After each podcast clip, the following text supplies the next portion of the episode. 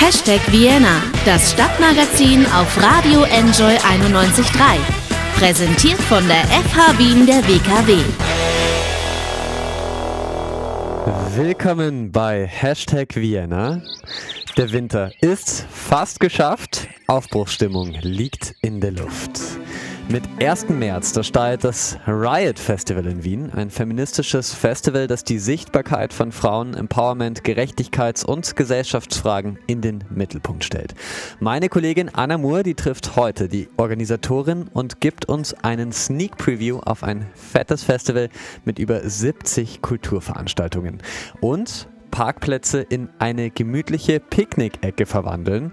Das geht. Bis Mitte März kann man seine Idee für eine schönere Stadt noch bei der Grätzloase einreichen. Termingerecht erscheint dazu ein Buch des Autors und Urbanisten Thomas Grötschnik. Er ist dann danach bei Hashtag Vienna. Und ja, bevor wir jetzt zum Riot Festival schauen, gibt es noch eine musikalische Einstimmung dazu. Bikini Kill und Rebel Girl aus der Riot Girl Bewegung. Ich würde sagen, anschnallen und genießen. Hashtag Vienna, das Stadtmagazin auf Radio Enjoy 91.3. Ab dem 1. März, also ab Freitag, gehört das kulturelle Leben in Wien für eine Woche lang den Frauen. Vom 1. bis zum 8. März findet in ganz Wien das Riot Festival statt. Ich bin jetzt hier im Riot Hauptquartier im 7. Bezirk. Von hier aus wurde das Programm in den vergangenen Monaten ausgetüftelt und auf die Beine gestellt. Und bei mir ist die Amira, eine der Macherinnen vom Riot Festival. Hallo. Hallo. Wie geht's dir denn jetzt so im Endspurt? Ähm, durchwachsen. Also jetzt ist es schon so richtig stressig, aber es ist eben auch sehr, wir sind sehr aufgeregt. Also wir freuen uns schon sehr. Ja, zum Anliegen vom Riot Festival. Es ist ein feministisches Festival. Es geht euch, so steht es online, um die Sichtbarkeit von Frauen und äh, Transpersonen im Kulturbereich und in der Gesellschaft. Dazu gibt es ein sehr, sehr umfangreiches Programm mit 70 verschiedenen Veranstaltungen in ganz Wien.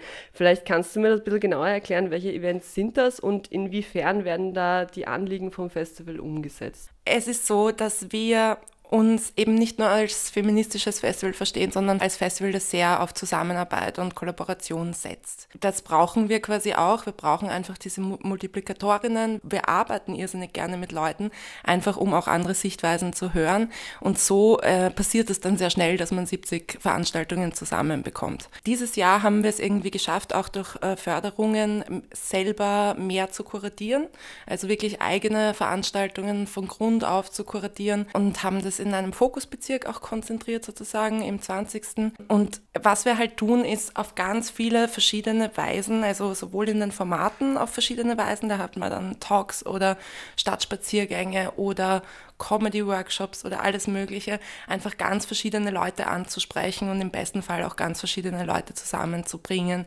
Und weil du das auch erwähnt hast mit der Sichtbarkeit, ich glaube halt, dass wir nur so auch diese Sichtbarkeit schaffen können, wenn man wirklich auch ein bisschen so aus der, aus der Komfortzone rausgeht und eben versucht, mit anderen Leuten äh, Dinge zu machen. Ja, es sind ja wirklich im Programm sehr viele Veranstaltungen und äh, Events. Ich würde sagen, keine Besucherin, kein Besucher wird es schaffen, sich alle anzuschauen. Für die, die jetzt noch nicht genau wissen oder dieses Programm vielleicht noch nicht so genau kennen und noch nicht wissen, wo sie hingehen sollen oder wollen, gibt es persönliche Tipps, was man sich aus dem ganzen Programm nicht entgehen lassen darf? Erstens, glaube ich, ist es super, auf die Website zu schauen, weil wir da einfach, man kann sich da quasi ordnen ordnen. Also wenn man zum Beispiel an Kunst interessiert ist, kann man sich da alle Kunstveranstaltungen zum Beispiel auf einmal anschauen. Ich darf natürlich keine Lieblingsprogrammpunkte haben, aber ich freue mich äh, sehr auf die Ausstellung von der Zahr, die wir hier bei uns im Festival Headquarter haben werden, ähm, hier im siebten Bezirk. Ich freue mich natürlich aber auch sehr auf die Sachen, die wir im 20. umsetzen. Erika Radcliffe, die eine extrem böse Satirefrau ist, ähm, wird in einem Studierendenheim im 20. Ähm, ihre Comedy-Show machen. Sargnagel liest äh, Christine Nöstlinger im Panoramaheim. Das sind halt einfach ganz besondere Veranstaltungen, aber es sind wirklich so viele und es sollte auch für, für jeden und jede was dabei sein. Also will ich da gar nicht so viel beeinflussen. Was hat es mit diesem Fokus auf den 20. auf sich? Warum genau der 20. Bezirk? Wien ist ja mittlerweile draufgekommen, dass es auch Dinge jenseits des Gürtels gibt. In manchen Bezirken ist, das, ist diese Botschaft schon äh, stärker angekommen. Der 20. war da nie so wirklich ähm, ein Thema. Was erstaunlich ist, weil er eigentlich sehr gut angebunden ist und was für uns halt interessant war, weil er extrem interessant demografisch einfach durchmischt ist und weil es aber eben auch schon beginnend sehr viele Kulturinitiativen gibt, die dort sitzen. Also gerade dir als Radioperson äh, wird ja Radio Orange zum Beispiel was sagen, die dort sitzen. Es gibt dort jetzt eine sehr blühende Szene an Independent Art Spaces quasi. Es gibt da echt viele Leute, die schon Dinge machen und wo man wirklich gut anknüpfen konnte. Und äh, ja, ich habe gesehen im Programm auch einen netten Reim, habt ihr euch nicht entgehen lassen. Äh, Hashtag Frauen bauen ist eine Programmschiene. Da geht es unter anderem um gendergerechte Stadtplanung. Was kann man sich darunter vorstellen? Wenn du mal mit einem Kinderwagen zum Beispiel versuchst, in einem öffentlichen Verkehrsmittel zu sein, dann wird dir wahrscheinlich relativ schnell bewusst, dass die Stadt eben nicht darauf ausgerichtet ist, von Frauen benutzt zu werden. Ja, sie ist auch nicht von Frauen gebaut, bis auf sehr wenige Ausnahmen. Und uns geht es bei Frauenbauen nicht nur um die Frauen, sondern überhaupt, wie kann eine Stadt aussehen, die für alle gerecht ist. Also da geht es natürlich auch um Behinderungen oder Mehrfachdiskriminierung, solche Themen. Dieser Fokus hat sich so ein bisschen ergeben, wie wir das Programm Programm gemacht haben. Wir wollen das auch sehr diskursiv angehen. Es gibt dazu zwei Panels.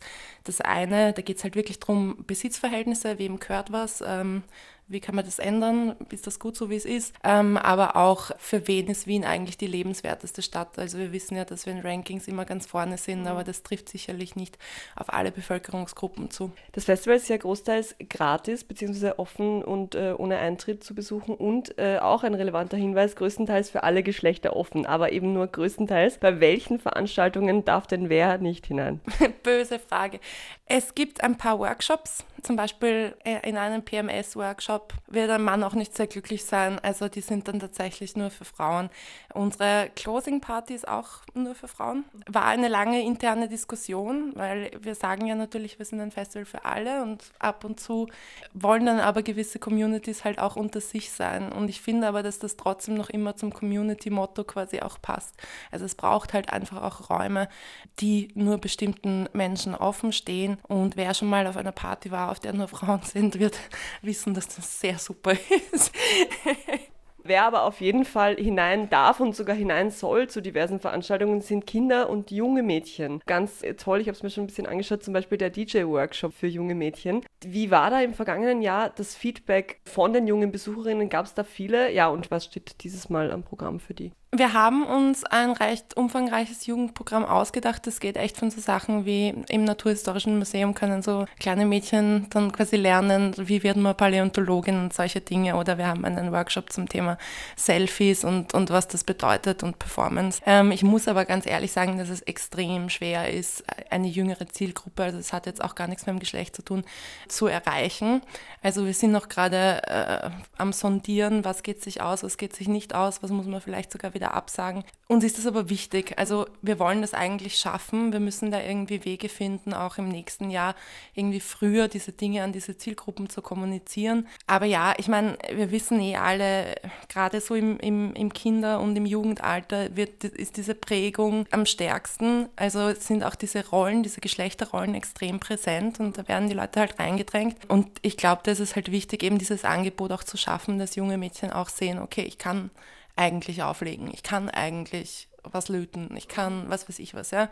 Ähm, aber ja, das ist sicher eine der Sachen, die wir im nächsten Jahr äh, besser machen müssen, ist das auch zu mobilisieren und diese Leute dann auch anzuziehen sozusagen. Wie muss man sich denn den Prozess vom Kuratieren vorstellen? Geht ihr da auf die Leute zu oder kommen die zu euch und schlagen euch irgendwelche Workshops oder Ideen vor? Das ist total unterschiedlich. Also ähm, an viele Leute, gerade wenn es jetzt so Sachen waren, die sonst eigentlich keine Kulturorte sind, da mussten wir uns äh, quasi hinwenden und auch oft sehr lange Überzeugungsarbeit leisten, warum das schon cool ist, was wir da vorhaben. Mittlerweile mittlerweile, da ja das Festival jetzt schon ein bisschen bekannter ist, kommen aber auch ganz viele Leute und es ist uns auch super wichtig, weil wir ja auch uns so als Vernetzerinnen irgendwie sehen und das auch eine, eine Aufgabe des Festivals ist, genau das zu tun, eben diese Leute zusammenzubringen. Aber jeder, jeder Programmpunkt ist anders entstanden. Wie viele Leute organisieren da mit? Im Moment sind wir, glaube ich, so zu sechst. Die aktuelle Regierung hat im vergangenen Jahr vielen Frauenprojekten und Frauenhäusern und feministischen Projekten in ganz Österreich das Budget gekürzt. Wie sieht es denn bei euch aus mit der Finanzierung? Du hast vorhin gesagt, ihr kriegt Förderungen. Ist es schwierig, da was zu kriegen? Es ist undurchschaubar das ist, glaube ich, ein bisschen ähm, das Hauptproblem. Es ist möglich, was zu bekommen. Wir werden hoffentlich irgendwie auf Null rauskommen wir sind ja auch ein Verein, das ist ja auch so gedacht, aber mit dem Budget, was wir haben, geht sich halt sehr schwer aus. Ja. Ähm, sinnvoll wäre es für solche Dinge Jahresförderungen zu bekommen, da kann man viel besser und anders planen, weil der Prozess ist halt so, du beginnst mit einem Programm, weißt aber nicht, ob du es finanzieren kannst und da ist halt viel Leerlauf drin und viele Dinge, die eigentlich unsinnig sind. Ich möchte auch nicht undankbar sein, wir sind total froh über die Förderungen, die wir bekommen haben, aber es ist schon ein ziemlicher Dschungel und es könnte auch auf Seiten der Stadt und des Bundes, glaube ich, einfacher sein. Zurück zum großen Anliegen, mehr Sichtbarkeit auch von Frauen und eben Transpersonen. Wie steht es denn momentan um die Sichtbarkeit und um die Repräsentanz in der Wiener Szene? Man hat ja oft, wenn man sich so in einer linken alternativen Szene äh, bewegt, das Gefühl, es passt eh irgendwie, aber wie seht ihr das? Ist da noch viel, viel Luft nach oben? Ja, da ist auf alle Fälle noch sehr viel Luft nach oben. Also ich bin sehr froh darüber, dass diese Dinge jetzt, also wir sehen sie an den Frauenmorden zum Beispiel, die jetzt so viel passieren, dass das jetzt medial auch irgendwie aufgegriffen wird und thematisiert wird. Aber äh, selbst in unserer Szene, oder ich tue es da jetzt mal in dieselbe Szene, wirkt es zwar oft so, als wären die Dinge klar, wenn man dann aber ein bisschen tiefer bohrt, ähm, stößt man auf genau dieselben Vorbehalte, auf genau dieselben Probleme. Ob das jetzt beim Auflegen ist, ob das jetzt in der Kunst ist.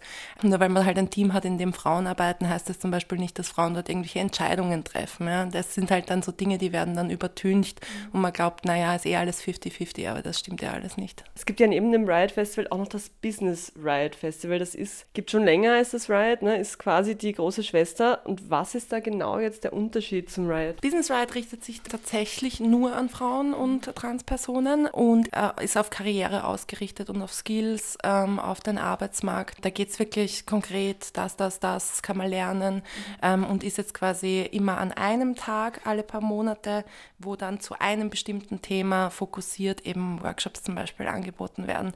Das Riot dagegen ist quasi ein Kulturfestival, das eine Woche lang stattfindet, einmal im Jahr und das quasi auch versucht, diese, diese Lücke zu schließen. Ja. Es geht ja nicht nur um die gläserne Decke oder um Geld oder um diese Dinge, sondern es geht ja wirklich um eine Sichtbarkeit auf allen Ebenen. Auf allen Ebenen decken wir es natürlich auch nicht ab, ja. aber ähm, für die Kultur versuchen wir zumindest da in diese Richtung zu gehen. Ja. Alle töten ihre Frauen, niemand tötet seinen Chef. Das hat Stefanie Sagnagel, die Autorin, einmal gesagt bzw. geschrieben. Bei euch im Programm gibt es dazu eine Veranstaltung am 4. März am Abend. Und zwar wird das ein Talk sein mit Expertinnen zum Thema Gewalt in der Familie, Gewalt gegen Frauen, vor allem auch zu den Maßnahmen dagegen. Ist ja momentan, du hast es vorhin eh schon angesprochen, traurigerweise eins der präsentesten Themen überhaupt äh, nach den vielen Frauenmorden. Ist das Riot Festival in diesem Jahr politischer? Es geht ein bisschen von der, vom engen Kulturbegriff in einen größeren Gesellschaftsbegriff über.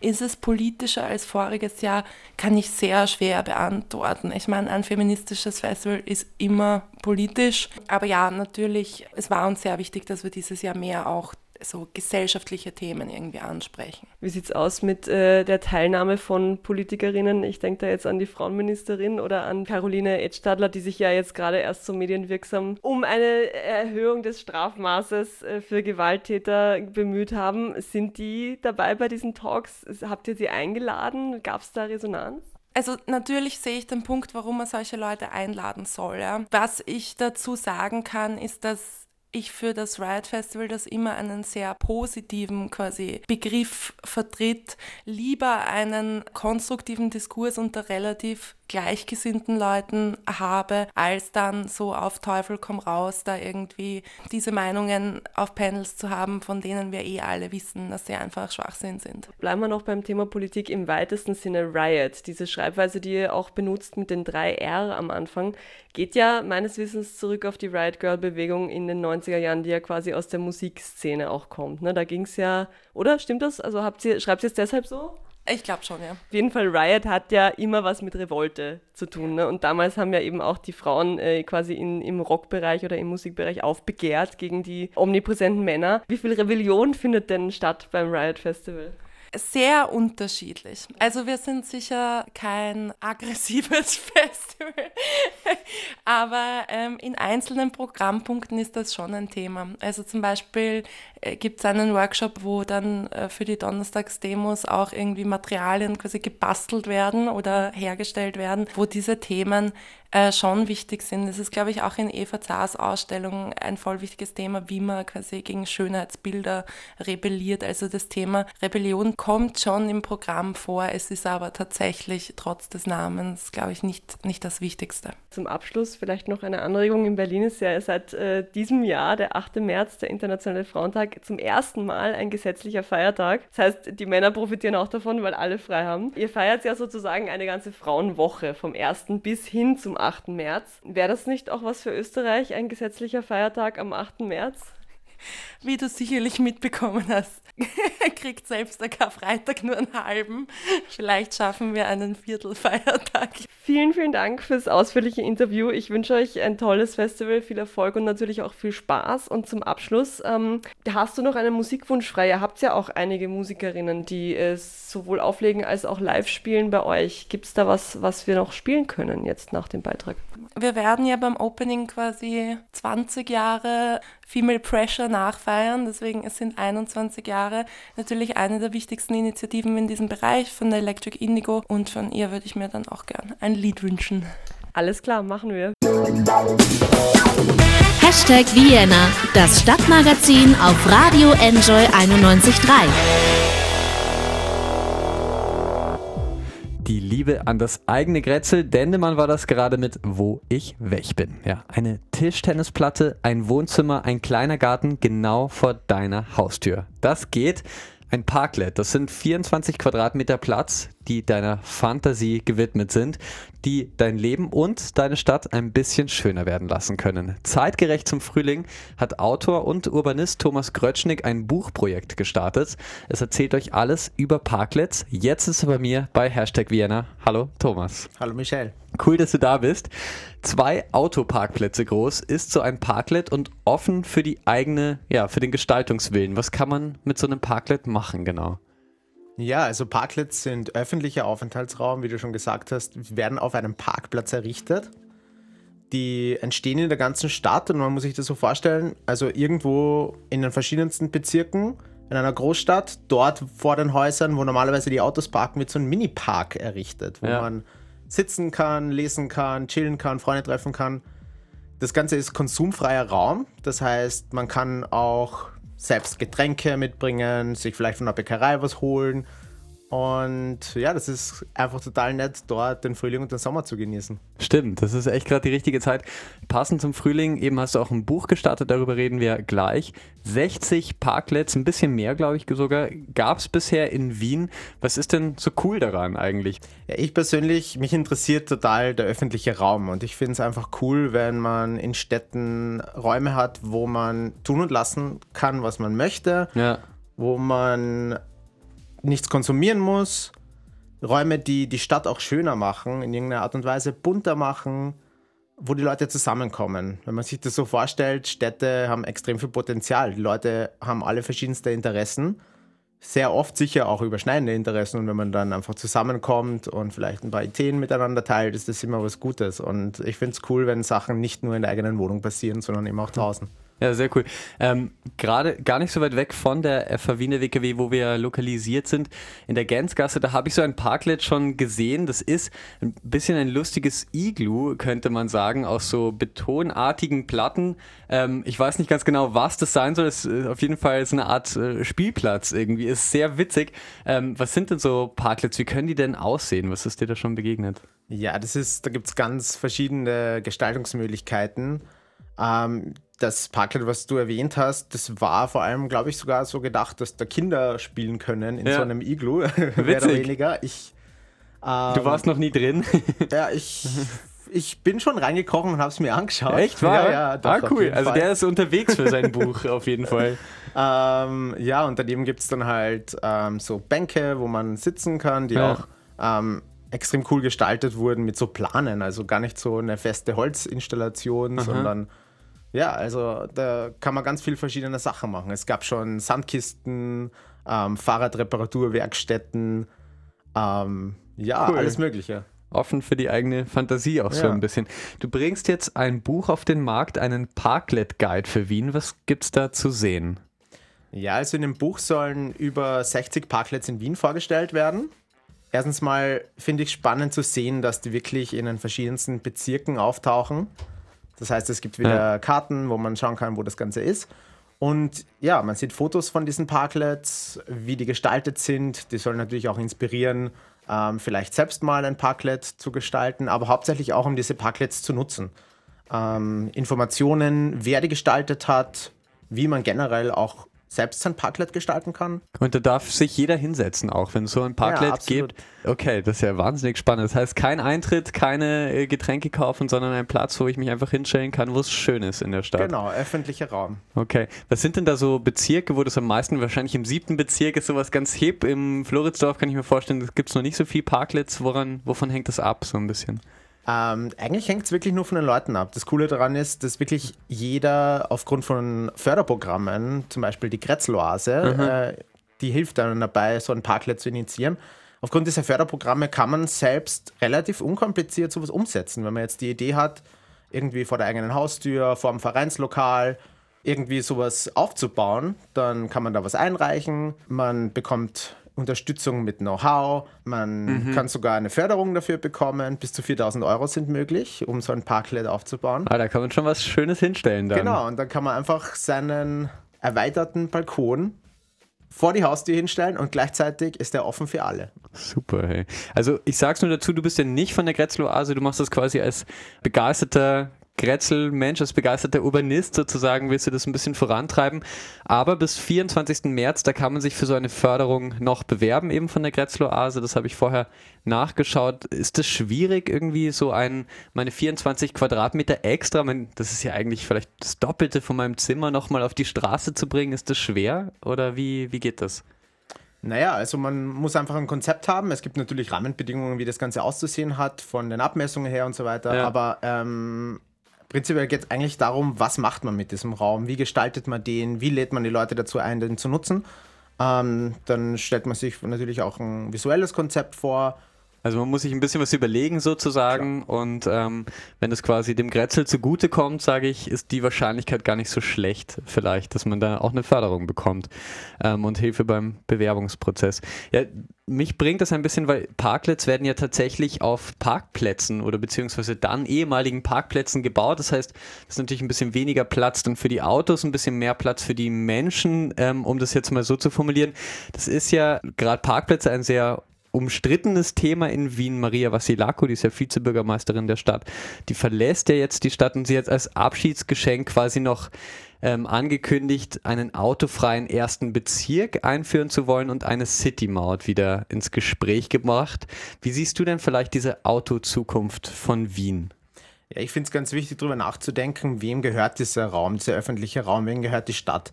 Ähm, sehr viele Flächen sind von Autos genutzt und gleichzeitig sind teilweise in, in, in den verschiedensten Städten die Gesetze noch immer so formuliert, dass äh, Gehsteige und Straßen dazu da sind, um A nach B zu kommen ja. und nicht unbedingt, um sich darauf aufzuhalten. Und da ist es natürlich cool, wenn man ähm, so ein Projekt hernimmt und diesen Raum, diesen Aufenthaltsraum erweitert, den Gehsteig erweitert und gleichzeitig auch eine Verweilmöglichkeit schafft. Und ja, umso mehr ähm, die Autos eigentlich rausgedrängt werden, umso mehr Lebensqualität, glaube ich, gibt es auf jeden Fall für Städte. Ja. Und ja, die Zukunft ist hoffentlich die, dass wir alle mehr zu Fuß unterwegs sind, öffentliche Verkehrsmittel und Fahrräder benutzen. Und ich glaube eh, dass der Trend dorthin geht, dass die Leute weniger die Autos nutzen. Und wenn, dann hoffentlich mit Carsharing. Ja, cool. Dein Buch ist ja noch gar nicht draußen. Da läuft gerade noch eine Crowdfunding-Kampagne bis 7. März, glaube ich.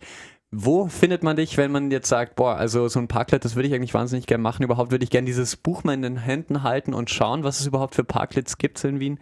Ähm, ja, genau, wo finden wir dich da? Ja, also das findet man auf Startnext. Das ist eine Crowdfunding-Plattform. Ja. Und die URL wäre startnext.com slash parklets. Okay, da einfach mal reinschauen, wenn man quasi schon in Frühlingsstimmung ist. Thomas, du warst schon einmal zu Gast bei Hashtag Vienna im Sommer vergangenes Jahr. Da haben wir über die Graffiti- und Mural-Szene in Wien gesprochen. Du hast nämlich auch einen Guide herausgebracht, was Graffiti und Murals in Wien angeht. Was ist denn damit? Der ist schon draußen. Gibt es Projekte damit abgeschlossen und vorbei oder gibt es bald Teil 2? Also das gehört natürlich alles zusammen. Ähm, das Buch Parklet Street Furniture Vienna ist im gleichen Design gestaltet Aha. wie der Vienna Mirror Street Art Guide Vienna. Ähm, es soll einfach zeigen, was man im urbanen Raum alles entdecken kann, was man nutzen kann und wo man das findet. Ja. Und soll immer diese Szene auch ein bisschen unterstützen. Ähm, also das ist eigentlich ein logischer Schritt, dass das jetzt irgendwie auch da dazu kommt. Okay, cool. Und natürlich wird es auch ein Update vom Street Art Guide Vienna geben. Schön. Vielleicht ein äh, schönes Ostergeschenk, wer weiß, äh, oder sowas in der Richtung. Danke, Thomas Krötschnik, dass du da warst heute. Also, wer seinen Grätzl gestalten will, der kann sich Parklets einmal genauer ansehen. Leichter geht es vielleicht mit einer Förderung durch die Grätzloase und ganz leicht geht es bestimmt, wenn man sich den neuen Parklet Guide von Thomas Gottschnick anschaut und ein bisschen Inspiration holt. Die Crowdfunding-Kampagne läuft noch bis zum 7. März. Wenn du, Thomas, jetzt an Stadt und Stadt mitgestalten denkst, gibt es denn einen Song, der dich inspiriert? Gibt es überhaupt einen, der vielleicht irgendwas mit Frühling, mit Sommer zu tun hat? Ja, ähm, ein Song aus Kolumbien, More ah. featuring Marbiland Dama. Cool. Ja, okay, spielen wir gleich. Danke, Thomas, fürs Dasein. Ich verabschiede mich heute bei euch von Hashtag Vienna. Wir haben heute auf das Riots Festival geschaut. Ein feministisches Kulturfestival, das am Freitag startet und bis zum 8. März geht. Und wir haben viel über Parklets erfahren. Dort werden Parkplätze in Wien umgestaltet und zwar so, wie ihr euch die Stadt wünscht. Bewerben kann man sich da noch bis zum 24. März. Bis nächsten Montag bei Hashtag Vienna würde ich sagen. Da sind Fritz Jergic, Sebastian Huber und Jürgen Marchal zu Gast. Das sind die Gründer der Tagespresse und die haben ein neues Kabarettprogramm im Rabenhof-Theater. Sie erzählen dann nächste Woche, was da los ist. Außerdem, vor dem Weltklimatag am 15. März besuchen uns die Schülerinnen und Schüler von Fridays for Future, Wiener Schüler, die jeden Freitag die Schule schwänzen, um gegen den Klimawandel zu demonstrieren. Ganz nach dem Vorbild der schwedischen Greta Thunberg, die sagt, wozu freitags für die Zukunft lernen, wenn es bald keine Zukunft mehr gibt. Ja, was da am 15. März geplant ist, das heißt ihr dann auch nächste Woche in Hashtag Vienna. Und ja, wenn ihr Freunde habt, denen die Themen gefallen könnten, empfehlt uns gerne weiter. Ich freue mich, dass ihr heute mit dabei wart. Mein Name ist Mischa Mehle. Bis nächste Woche bei Hashtag Vienna. Hashtag Vienna, das Stadtmagazin auf Radio Enjoy 91.3. Jeden Montag von 11 bis 12 auf Radio Enjoy 91.3.